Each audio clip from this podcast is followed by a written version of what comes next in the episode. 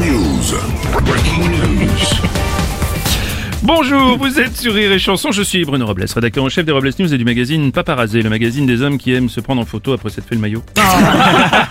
Bonjour, je suis Aurélie Philippon, j'ai 29 ans, célibataire et je suis Gémeaux, ascendant Grand Vin de Bourgogne. Bonjour, je suis Vincent et hier je me suis pris un gros râteau. Mon père n'a pas apprécié que je marche sur les hortensias. Sûr, merci, c'est l'heure des Robles News. Les Robles News.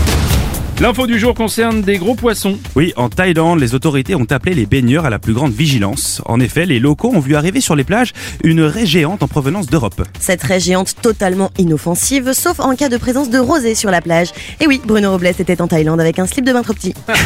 Ah oui, j'ai eu 5% de réduction sur mon maillot. Vacances en France maintenant. Cet été, les Français ont majoritairement passé leurs vacances dans notre beau pays. Notre journaliste Aurélie a décidé une fois de plus de passer ses vacances en Normandie. Elle qui connaît si bien la région, la région puisqu'on la surnomme localement le trou normand. Mais c'est moi. On va continuer avec une info nature et découverte. Cet été, de nombreux vacanciers ont fait de la randonnée et ont découvert que les arbres émettaient des sons à la tombée de la nuit. Ils se sont rendus compte que si les arbres font du bruit, c'est parce que les trompettes. On va poursuivre avec une nouvelle tendance. L'été, c'est la saison des mariages avec une nouvelle tendance, la sologamie.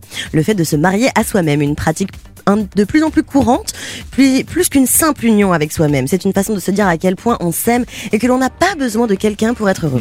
Mais la difficulté majeure dans la sologamie, euh, c'est qu'il faut être très souple pour la nuit de noces. Info rurale, nous venons d'apprendre que ce week-end dans le Doubs, un chasseur dyslexique a abattu un cendrier. On va maintenant faire un tour en prison. Dans la prison de Fresnes a été organisée Colantes, une série d'épreuves basées sur le jeu Colanta et destinée à distraire détenus et surveillants. Une polémique a éclaté après la diffusion d'une vidéo devenue virale montrant des détenus faire une course de karting dans la cour de la prison. Après que la vidéo ait atteint plus d'un million de vues, TF1 a décidé de diffuser la saison 2 avec deux nouvelles épreuves, ramassage de savonnettes et emballage de barrettes de shit. Et pour terminer, une réflexion?